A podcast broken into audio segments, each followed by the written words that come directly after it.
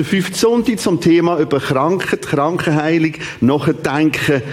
Und ich bin am Hören amix auf Gott und Umstände und Sachen und so habe ich mich tatsächlich verführen vor etwa drei Monaten, wo man das alles hat müssen festlegen heute über Organspende und Kremationspredigen.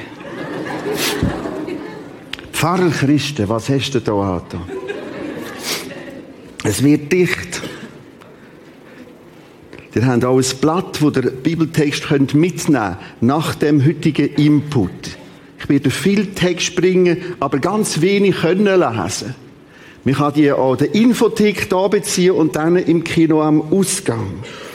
Schau, es gehört zu den meistgestellten Fragen aus den letzten zwei, drei Jahren. Vor allem das Thema, ja, jetzt Kremation, Erdbestattung, was ist biblisch? Und die andere Frage, gerade nahtlos mit dazu, Organspende, weil die Patientenverfügungen haben das immer mehr drauf, äh, auch das festlegen, Hilfe, bin ich jetzt ein Ersatzteillager, was soll das? Und so probiere ich, Hilfe anzubieten. Beide Fragen, Kremation, Erdbestattung und Organspende, Organspende nehme ich so ein im grösseren Teil und will etwas zeigen, Hilfe in schwierigen medizinischen Entscheidungen. Gerade heute Morgen kommt wieder jemand auf mich zu, du, ich stand vor grossen Entscheidungen. Und beide Themen haben im Nachgang ein viel schöneres und gewaltiges Thema. Und auf das freue ich mich heute Morgen, auf die letzten fünf Minuten von dem Input. Das Thema Sterben kommt garantiert. Und mit dem können wir plötzlich noch die Frage, ja, wie ist jetzt das genau? Also wie Jesus Erdbestattung, das heisst, es ist noch viel komplizierter, dann musst du ein Felsengrab haben. Und schwierige Entscheidungen, medizinische, die nehmen ständig zu, weil man medizinisch immer mehr machen kann. Und Organspend-Thematik nimmt zu, weil der Druck kommt, das Kärtchen bei sich zu haben. Ich habe auch so ein Kärtchen. Ich will Ersatzteillager sein, mit Überzeugung. Warum sage ich nachher? Und so sind wir plötzlich mit drinnen. Aber ich bin auch schon zu Zürich im Unispital mit jemandem von da. Und das ist eine ganz, ganz, ganz grosse Entscheidung gegangen. Das Herz raus und ein fremdes Herz rein. Das sind gigantische Entscheidungen. So, das wäre die Einleitung Das Blatt, das müsst ihr nicht führen, während dem Input zu schlenken, euch nur ab. Das ist zum Mitnehmen und gibt mir die Legitimation, gewisse Texte gerade weiterzugehen. Aber anhand von diesen Texten kann man manches von dem Morgen rekonstruieren. Darf man dies und das. Und der ist immer so ein bisschen, darf man von der Bibel her, die Frage. Auch die ganzen Themen in vitro, latinisch, heißt im Glas, also im Reagenzglas. Gegensatz wäre in vivo, im lebendigen Organ. Darf man den in vitro, und da kommen Themen Befruchtung, Eizellen, Reifung von Eizellen oder Fleisch, menschliches Fleisch kultivieren, Alter und Medizin, Celino, was ist biblisch? Technische Möglichkeiten, Defibrillator, Herzschrittmacher oder der Organspend. Und ich kann euch keine Hilfe geben.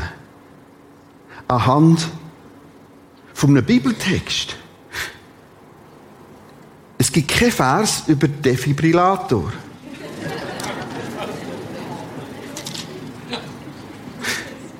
Und mir geht es darum, dass wir heute in einer intensiven Zeit vielleicht lernen, wie können wir denn mit diesen Fragen sonst umgehen. Wir müssen für das das Konzept oder das Modell von Oberbegriff anschauen. Weil das schafft er nur mit Oberbegriff. Aber auf diese Art, auf die Art mit dem Modell, schaffst du es sehr gut. Also, Schulstunde, Kästchen für Hund und Katze. Was ist der Oberbegriff? Ja, es hat nur Platz für, ne, Tiere langt. Ganz simpel ist das Spiel. Hund, Katz, Oberbegriff, Tiere. Das nächste Bild. Traurig, freudig. Die sind viel schneller, als ich gedacht habe. Gefühle. Und so könnten wir jetzt ganz, ganz vieles machen. Was machen wir da? Wir gehen immer auf einen Oberbegriff. Und in vielen Themen kannst du nicht sagen, was sagt die Bibel. Übrigens, achtet darauf, in diesen 22 Jahren brauche ich fast nie das Wort biblisch. Weil das ist so schnell missbraucht. Biblisch ist, biblisch ist. Ja, die Bibel sagt nicht zu allem etwas. Aber was mich überrascht hat, in all dem theologischen Schaffen, du bist immer wieder gut versorgt. Manchmal braucht es ein bisschen anderen Zugang, ein anderes Tool. Und das Tool vom Oberbegriff suchen ist urbiblisch. Wir nennen jetzt äh, Flipchart, äh, PowerPoint zu Hilfen bei schweren medizinischen Entscheidungen. Das Modell von Oberbegriffen. Weil genau so macht es Jesus. Bibeltexte, die beispielhaft auf einen übergeordneten Gedanken zurückgreifen. Könnte man auch so sagen, Oberbegriff ist der übergeordnete Gedanke. Traurig, freudig, übergeordnet Gefühle. Matthäus 12, 9 bis 13. Ich lese den Text.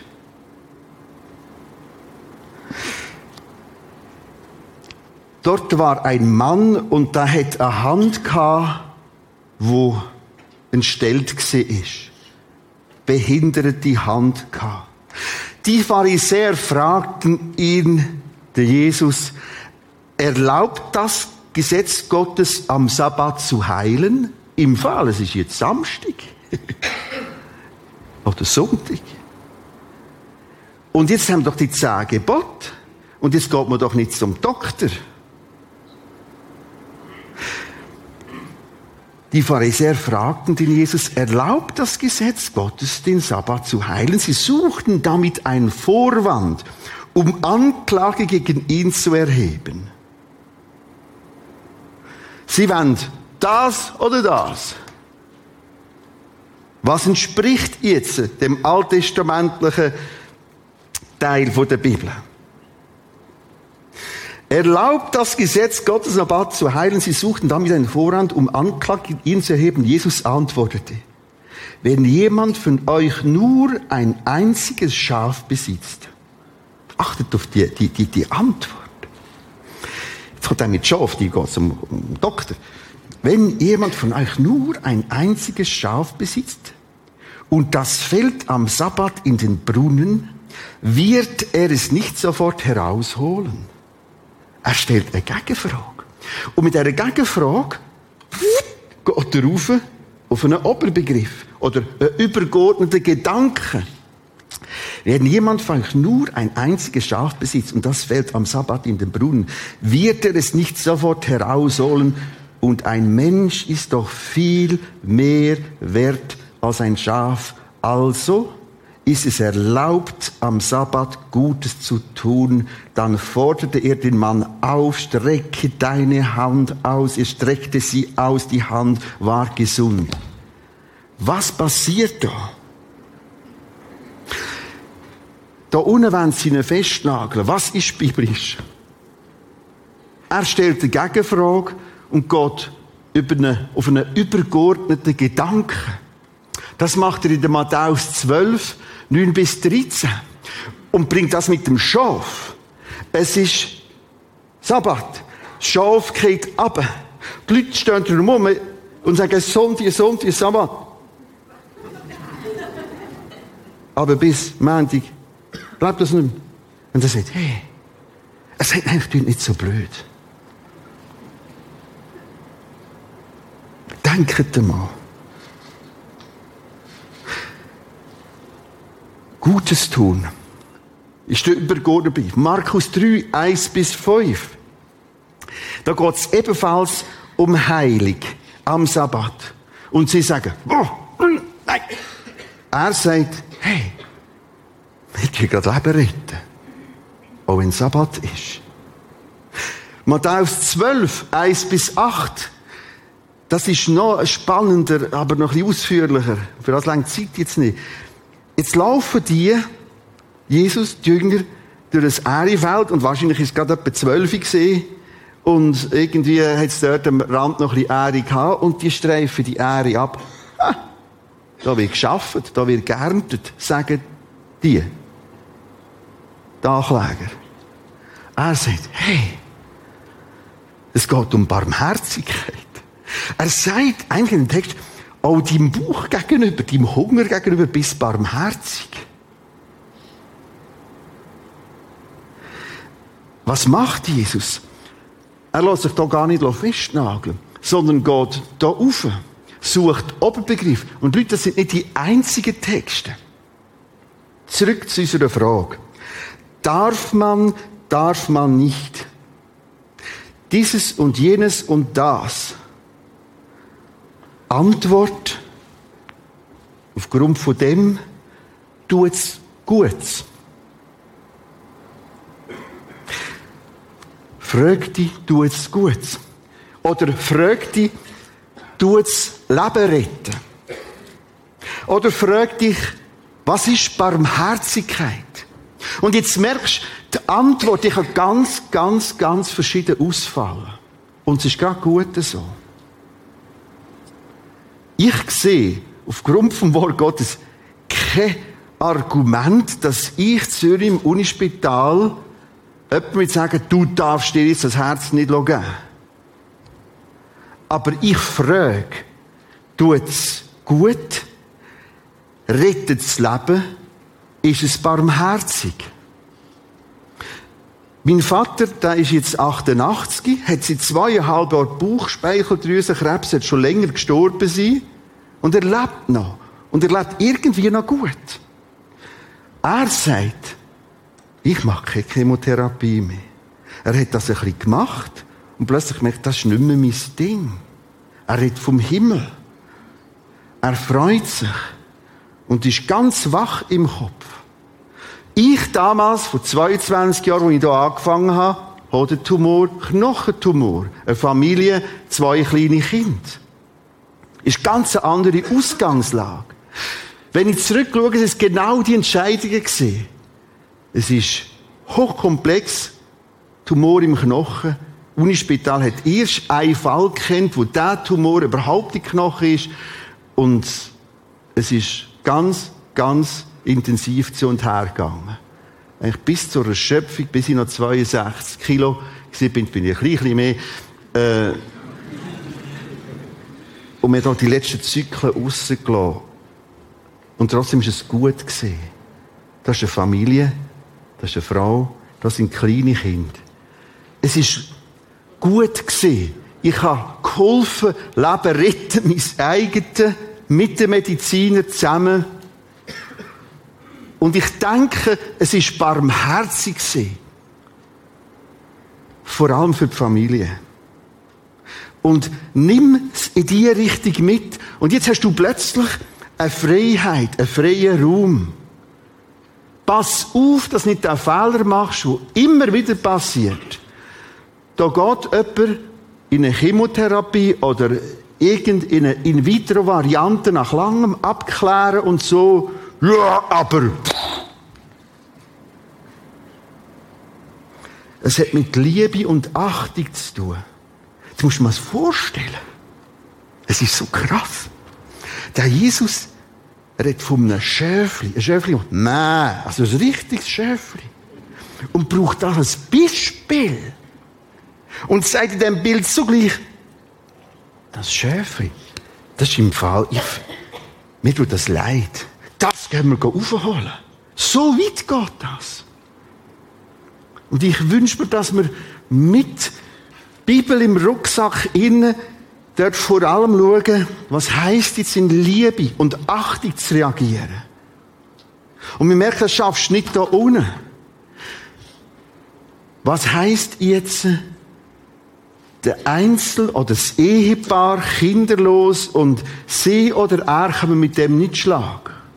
Andere können mit dem Schlag kommen. Der Pharisäer kommt und sagt, aber Gott hat das so wählen und vielleicht ist sogar noch eine Strafe. Jesus würde sagen, halt's Maul. Wir gehen zusammen auf Oberbegriff. Was heißt hier Barmherzigkeit? Ich wiederhole mich. Und das kann verschieden ausfallen, weil die Lebensphasen, die Lebenssituationen ganz verschieden sind. Und genau das passiert in diesen Texten. Jesus geht konsequent in die Situation hinein. Sucht den Oberbegriff. Rett von Warmherzigkeit. Retten, helfen, gut zu tun. Ich habe auf meinem langen Weg, weil ich dann dort manchmal ein bisschen weit hineingesehen, in Gespräche in vitro Menschen kennengelernt. Und dort drinnen hat es das Wunder Gottes gebraucht. Und es ist irgendwie für dieses Ehepaar richtig und wichtig und gut gewesen. Ja, aber zur Zeit hat man das gar nicht können. Das sagt mir vor allem die jemand, der nachher noch Brüllen anlegt und noch das Hörgerät einschaltet und vielleicht noch die Perücke aufsetzt und die Einlage in die Schuhe rein tut. Hilfe, Kinder. Wenn der Einlage noch, ja, wie hat man das irgendwie so ein bisschen, aber das Hörgerät ist sicher noch nicht dran gewesen. Und Brüllen auch nicht. Also wir müssen da ein bisschen breiter denken und dann steht eine Freiheit. Und ich sage es immer so, ich will in diesen Fragen nicht so vorgehen. Jetzt haben wir die Bibel und wir lesen Matthäus, Markus, Lukas, Apostel, super. Und jetzt müssen wir noch eine schwierige Frage klären. Aber, äh, lass mich mal dort lassen. Ich habe es immer wieder gemerkt, du kannst die Bibel voll mitnehmen. Und immer wieder merke ich, wie kostbar, wie lebenskompatibel das ist. Das ist eine Sicht, ein Einblick zu dieser Frage, Nochmal ein bisschen enger zum Thema Organspende. Schau, warum habe ich einen Ausweis von Swiss Transplant, wenn mir etwas passiert, habe ich Portemonnaie dabei, weil ich weiß, die Chance ist groß, dass ich mit dem gerade alles kann. Gut zu tun, Leben retten und barmherzig sein. Jetzt sagst du, für mich aber nicht. Und ich würde sagen, dann ist es gut so für dich. Aber wir können das nicht da unten abhaken. Ich habe viel gelesen zu diesen zwei Fragen, vor allem Kremationärbestattung in den letzten Wochen. Da gibt es unheimlich viele Artikel und kleine Schriftchen. Mir ist es mit diesen Gedanken gegangen, heute sagen, wohl will ich ganz noch am Wort Gottes bin. Und nicht einer vorgefassten Meinung. Und Jesus turnet uns das wunderbar vor in diesen Texten. Bei der Organspende ist dann so eine ganz, ganz interessante Gegensätzlichkeit. Da sagt mir jemand, Organspende ist nicht biblisch. Schreibt mir sogar ein Mail und sagt mir das. Also da wird mich die Amis voraussagen, weil sie wissen, was ich heute rede, was ich jetzt sagen Das ist alles auch nicht. Und ich frage zurück, wenn bis letztes Mal eine grosse Operation gehabt, ja, ich habe dann, hm, hast du Blut verloren? Ja, viel Blut verloren. Was haben Sie denn gemacht? Ja, äh, die haben mir Blut reingelassen. Im ersten Blick ist das flüssig, im zweiten Blick im Mikroskop das Organ. Viele, viele kleine Organe. Also, weg von dieser frommen Widersprüchlichkeit. Dann müsstest du konsequenterweise auch komplett auf Bluttransfusion verzichten und auf manches anderes. Schau, wir haben heute Möglichkeiten, wo damals die Bibel nicht war. Warum? Weil Gott hat uns, das hat in der Serie Bam erklärt, viel auch Geschick und Weisheit gegeben. Durch Forschung und Entdeckung. Ich weiß, das Ganze droht jetzt zu überborden. Selbstverständlich, es kommen neue Fragen. Aber geniessen wir und schätzen wir das, was Gott im Rahmen von Gutes tun, Leben retten, Barmherzigkeit. Mein Vater ist so barmherzig mit sich und tut sich so gut, dass er sagt, und ich nicht mehr. Das ist gut so. Dass ich ein Stück äh, äh, äh, Fan und sogar sagen, wir erleben kaum je so viel Wunder wie heute, Fan von Medizin und diesen Möglichkeiten. Mit dem sage ich nicht, alles ist gut und grenzenlos. Aber ich merke, Jesus packt es so anders an. Er sagt, Oberbegriff heißt, gut zu tun, Leben retten, barmherzig. Und bringt das mit Bildern, wie ein Schöfli. Oder dort Matthäus 12, die müsst ihr selber lesen, die haben ja alle Texte da drauf. Bringt er sogar das von den Priester, wo weil sie mal Hunger haben, etwas gemacht haben, was man eigentlich gar nicht macht. Sie sind einfach in die Kille reingeschlichen, also in den Tempel, und haben dort vom Abendmahlsbrot, also da tue ich es übertragen, ein bisschen gefuttert, weil sie Hunger haben. Und im Schaubrottisch im Tempel. Und jetzt sagt der Jesus, ist doch gut. Also, es ist so herzig. Ist gut. Easy. Es geht um viel mehr. Und in diese Richtung gibt es euch ein bisschen Hilfe. Später, im Morgen, komme ich dann auf 1. Korinther 15. Weil das wird ihnen wichtig sein. Weil, und ich will das nicht irgendwie lächerlich verstanden haben, die Frage ist dann immer, ja, unter der Lieb und dann du Auferstehungslieb. Unter der Lieb, wo das Organ weniger hat, und dann kommt im Himmel bin irgendwie in der, irgendwie in der Seitengasse noch platziert. Schauen wir nachher an. Jetzt haben wir ein zweites grosses Thema dazu. Kremation und Erdbestattung. Die Entwicklung ist ja so, Platz gründen. Du sagst, ja, bei uns aber nicht. Ich habe ein Jahr in Philadelphia, USA gewohnt, 9 Millionen chancenlos. Ganz, ganz neben Bussen. Also der Suburb findest du das noch. Aber sobald du Seite reinkommst, das sind jeden Tag mehrere hundert Leute, sterben. Und darum kommen die Fragen nach Kremation, also den Leib verbrennen. Hygienische Gründe oder, was vermehrt mir begegnet, Nachkommen, die nicht mehr da sind und wir wollen es wie pflegeleicht machen. Erste Feststellung. Zur Zeit, wo die Bibel geschrieben wurde, ist, hat es nur Erdbestattung gegeben. Respektive das Grab im Felsengrab. Für ein bisschen betuchtere. Zur Zeit von Jesus ist es Erdbestattung Genau. Und darum ist es biblisch. So höre ich es denn. Und ich will euch jetzt nicht sagen, dass das biblisch Ich werde euch ein bisschen zum Denken herausfordern. Die meiste Stelle, die ich nachher höre, ist Jeremia 7,31. Die wird amix aufgeschrieben und zitiert. Jeremia 7,31. Im Hinnomtal, das ist da das Kidrontal und das Hinnomtal, da kommen die zusammen, in Jerusalem, im Hinnomtal haben sie den Tophet errichtet. Der Tophet übersetzt Luther mit die Höhen. Der Tophet ist das hebräische Wort Bur, nicht übersetzt. Der Tophet ist eine Opferstätte in Hebräisch, in Althebräisch. So. Im Hinnomtal haben sie den Tophet errichtet und verbrannten auf diesen Opferstätte ihre Kinder. Und das ist da so in den meisten all diesen äh, Aufsätzen und Schriften, die nur für Erdbestattung plädieren, meistens einer von den Standardtexten. Schau, da steht schwarz und weiß. Das ist nicht recht. Weil unten steht nachher gerade, niemals habe ich Gott so etwas befohlen, mit keinem Gedanken je daran gedacht. Eine unerhört starke Aussage.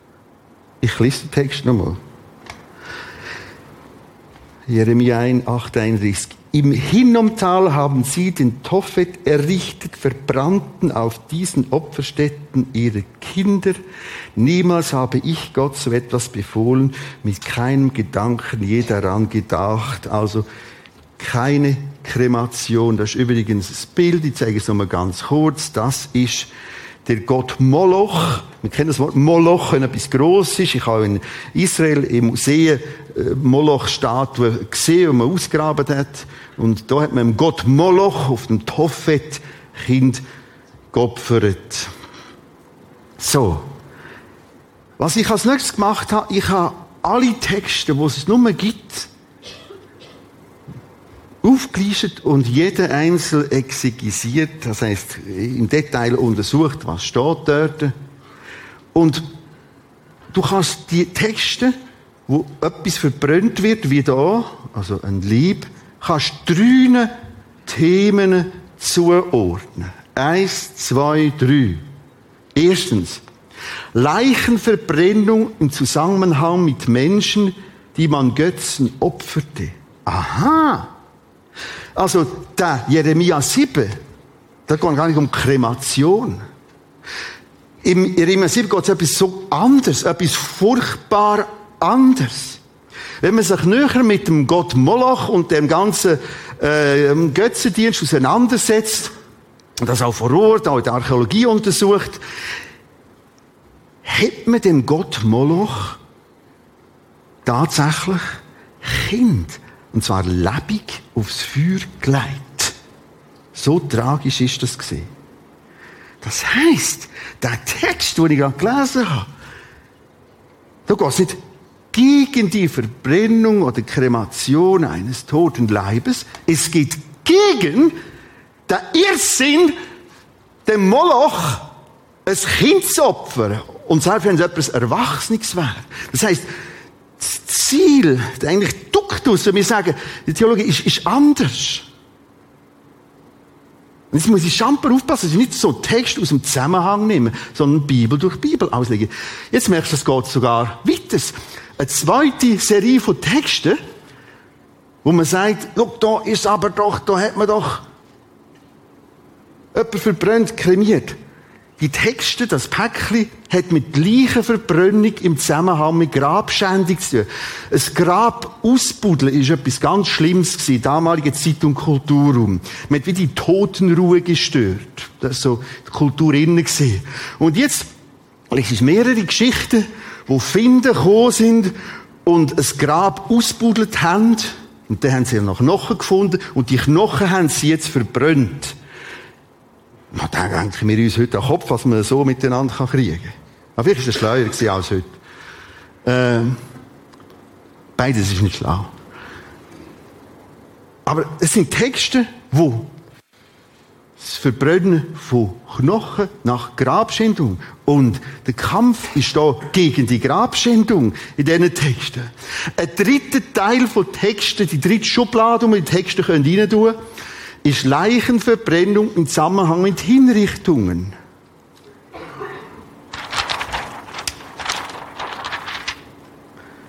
Ich fasse zusammen. Erstens, wir haben Texte, wo Menschen geopfert werden, vor allem Kind, lebendig, einem Götz. Gott sagt Nein. Wir haben Grabschändung. Gott sagt Nein. Wir haben das ganz schwierige Thema Herrichtung Verbrennungen und sie ist schrecklich. Und sie ist, uh, und überhaupt. Und wie das so ein Nein ist und so ein hässlich ist, macht man den Fehler, dass man die Texte überträgt und sagt, ah, drum, Kremation, uh, nein, ätsch, schlimm. Etwa das passiert.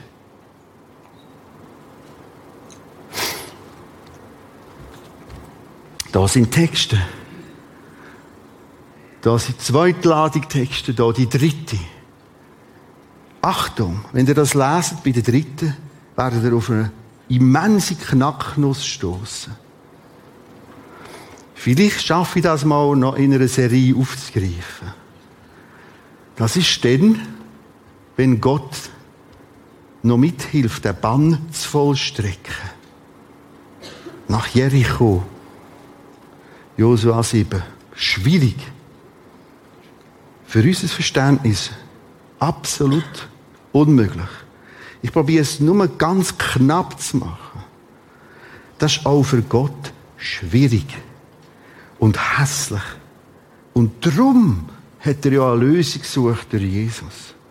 Oder mit Johannes 1,17 gesagt, das Gesetz ist der Mose gekommen.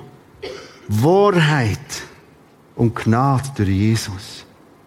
Das ist nie ein Konzept gesehen, Straf sofort, der Herrichtung, wo soll Standardmodell sein. Aber es hat etwas gezeigt von dem Entsetzen Gottes. Gott meint gesagt, halt! Schutz! Achtung! Und selbst wenn es durch so eine Herrichtung muss gehen, Klammer zu, die müssen auch nicht den Anspruch haben, dass sie dort alles verstehen und merken, ah, genau so ist Gott, Halleluja. Wir kennen auch, und das ist schwierig wieder auf den Punkt zu bringen, eine gewisse Entwicklung. Eine Heilsgeschichte nennen wir das an. Ich komme wieder auf den Punkt. Wir merken hier, die Texte, und zwar alle, die ich gefunden habe, auch alle, die mir Leute gegeben haben in den letzten Jahren, kann ich alle diesen drinnen Sachen zuordnen. Und darum, nein, das auch nicht. Und das auch nicht. Wieder verschafft mir das und dir einen enormen Freiraum. Wie machst du es? Wie willst du es? Du wirst die Thematik nicht mit ja, nein, so, so. Und du wirst sie können lösen mit einer gewissen Oberbegrifflichkeit. Und das darf ruhig jetzt für dich stimmen. Ich habe es wieder erlebt. Jemand, tausend Prisma hat aus verschiedenen Gründen den eigenen Partner kremieren Ein paar Wochen später sagt ihm jemand, dieser Person, du aber. Das führt zu immensen Konflikt.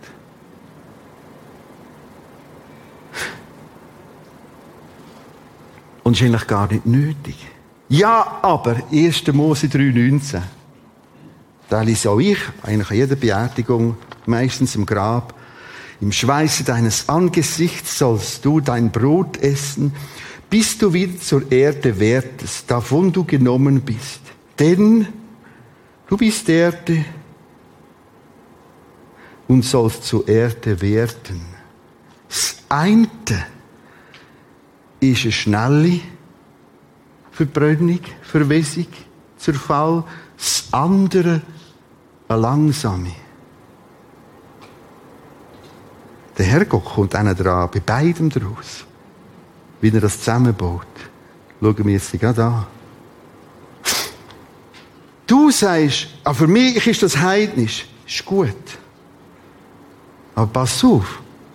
Äh, Flugzeug ist im Fall auch nicht biblisch. Und das Auto auch nicht. Und wenn du willst anlegen willst zur Zeit der Bibel, dann kommst du heute ganz anders daher. Und Zähne hättest du auch nicht putzt mit deinem Zahnbürstchen. Vorsichtig. Vorsichtig. Ich akzeptiere voll und ganz, und das müssen wir gegenseitig, wenn das eine sagt, ich sehe es so. Und das andere sagt, und ich so. Ich sage euch ganz offen, ich finde es schon, seit ich Kind bin, uh, hässlich, zu wissen, meine Mutter verfault ohne im Dreck. Jetzt sagen sie, ja, aber für mich ist das mit dem Offen, ist gut. Und los auf diesem Finger, weil die Fragen werden die viel schneller einholen, als du denkst. Und brauchen mental eine enorme Herausforderung.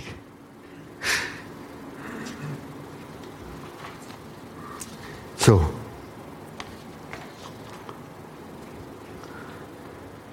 Ich freue mich jetzt auf 1. Korinther 15, 35 bis 49.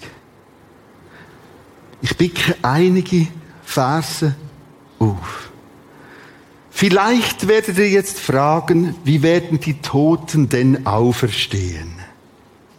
Es geht genau um die Frage. Und so hat das Wort Gottes ein ganzes Kapitel, sehr spannend das Kapitel zum Lesen.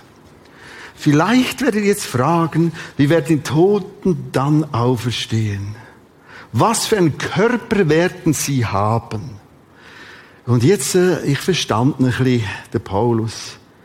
Wisst ihr das denn immer noch nicht? Herzig, wenn ihr ein bisschen scharret. Jedes Samenkorn, das gesät wird, muss vergehen, ehe neues Leben daraus wächst. Achtet aufs Wort vergehen. Wie wieder vom Altgriechisch spricht, ist wirklich sterben, wegsterben, enden. Ich kann es mit enden übersetzen. Das heißt, der Körper endet so oder so.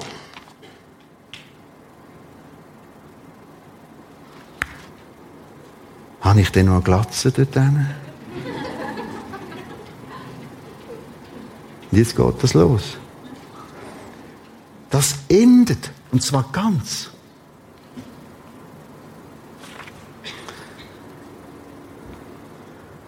Genauso, Vers 42, könnt ihr auch die Auferstehung der Toten vorstellen. Unser irdischer Körper ist ein Samenkorn, das einmal vergeht da sagen wir, ja, das dunkelt mich, das liegt der Erdbestattung näher. Mach es so. Dann mach es so.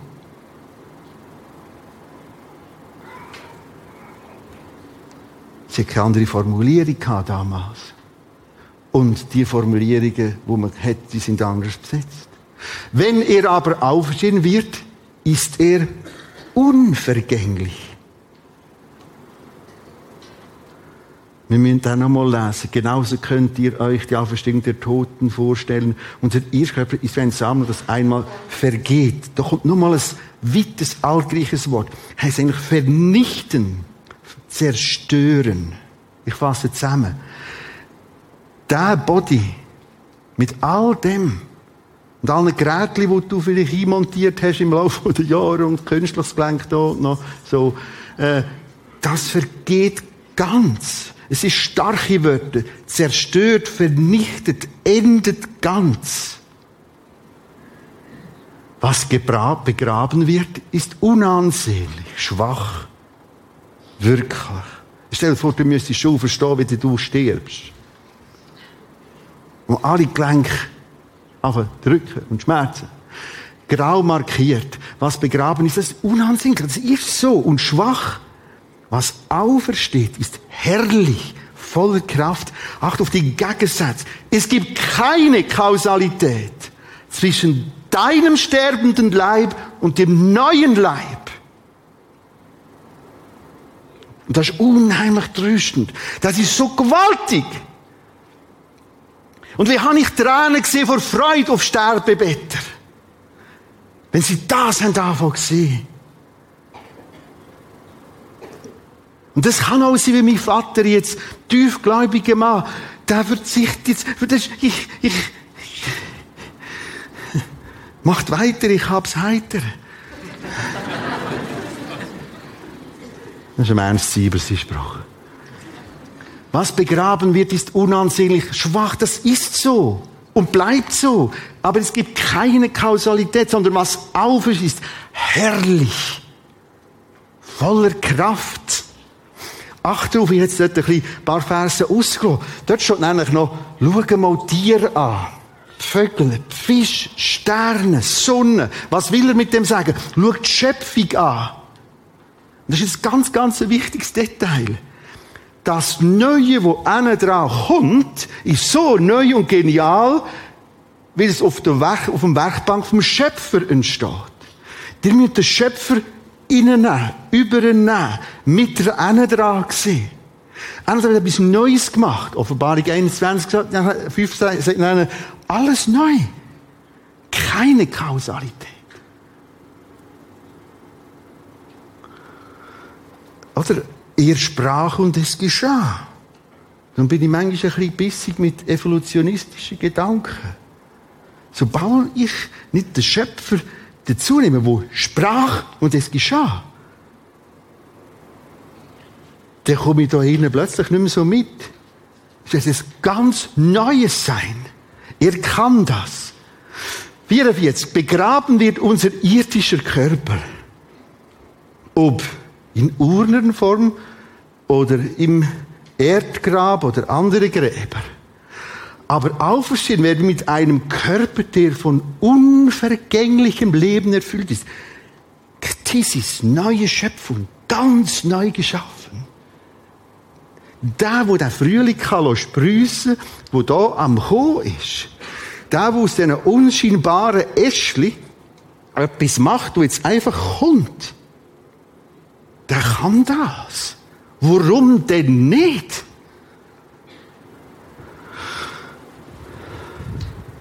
44. Begraben wird unser irdischer Körper, aber auferstehen werden wir mit einem Körper, der von unvergänglichen Leben erfüllt ist. Denn wie es einen sterblichen Körper gibt, das weiß Gott, das ist sterblich. Das geht zu Ende in allen Fasern jeder Zelle. So gibt es auch einen unsterblichen. Das ist ganz anders geschaffen, in einer anderen Sphäre. Warum denn nicht? Ja, ich kann mir das nicht so vorstellen. Ja, um alles der Welt, was sie mir, wie viel können wir uns das schon vorstellen? Als Nachkommen Adams haben wir jetzt alle einen irdischen Körper. Nach der Auferstehung werden wir dann, wie Christus, einen himmlischen Leib haben. Und wie wir das Bild des irdischen getragen haben, so werden wir auch das Bild des himmlischen tragen. Und auf das freue ich mich. Ich weiß, wir haben viel lieber Themen und Predigten, wie man das Leben muss bewältigen. Ist auch verständlich. Aber da kommt das Eigentliche noch. Das Gewaltige kommt noch. Der Jakobus sagt, schau, das Leben ist eigentlich nur ein Dampf, steht dort. Der eine kurze Zeit währt und dann ist er vergangen. Und es ist Zeit, sich ruhig mal mehr mit dem Himmel zu beschäftigen. Und du findest, in jedem Lehrbrief von Paulus kommt das wieder. Immer wieder. Und 1. Korinther 15 ist ein wunderbares Kapitel. Und jetzt gehe ich, ich fasse zusammen, mit diesen Fragen lockerer um. Weil es gibt keine Kausalität. Die Texte, die wir hier haben, die sind anders besetzt. Es ist ein Schrecken von Gott über diesen Ereignis. Und was Transplantation oder andere medizinische Hilfe betrifft, es ist keine Kausalität. Nimm's ganz, ganz locker und zuversichtlich. Überleg dir, was ist barmherzig, was hilft Leben retten, tut's gut. Und so kann der Entscheid ganz verschieden ausfallen.